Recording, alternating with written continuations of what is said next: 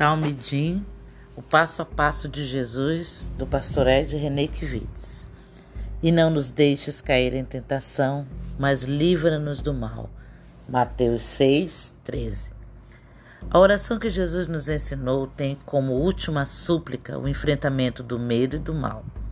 Vivemos um mundo contingente onde coisas ruins acontecem a pessoas boas e coisas boas acontecem às pessoas ruins. Todos estamos sujeitos tanto ao sofrimento quanto à boa sorte. Existe no mundo uma dimensão do mal cuja manifestação não pode ser antecipada ou impedida. Mas Jesus não está falando desse tipo de mal. Quando Jesus nos ensina a orar dizendo livra-nos do mal, está se referindo a um mal personalizado, uma força ou um poder que nos ataca e contra o qual devemos lutar. Uma coisa é experimentarmos a contingência da existência, outra coisa bem diferente é deixarmos-nos vitimar, voluntária ou involuntariamente, por uma ação que poderia ter sido resistida e confrontada. Por essa razão, a súplica não nos deixes cair em tentação, mas livra-nos do mal, também é interpretada por livra-nos do maligno. Jesus orou por seus discípulos, pedindo a Deus não peço que os tire do mundo, mas que o proteja do maligno. Seguindo a mesma lógica do Pai Nosso.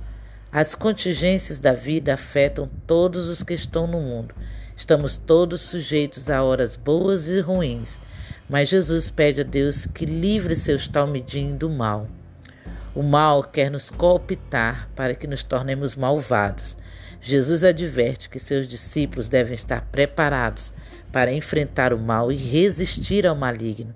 Jesus deseja que seus discípulos não apenas sejam poupados dos ataques e das consequências do mal, mas também e principalmente que sejam capazes de oferecer resistência ao agente malvado, o maligno.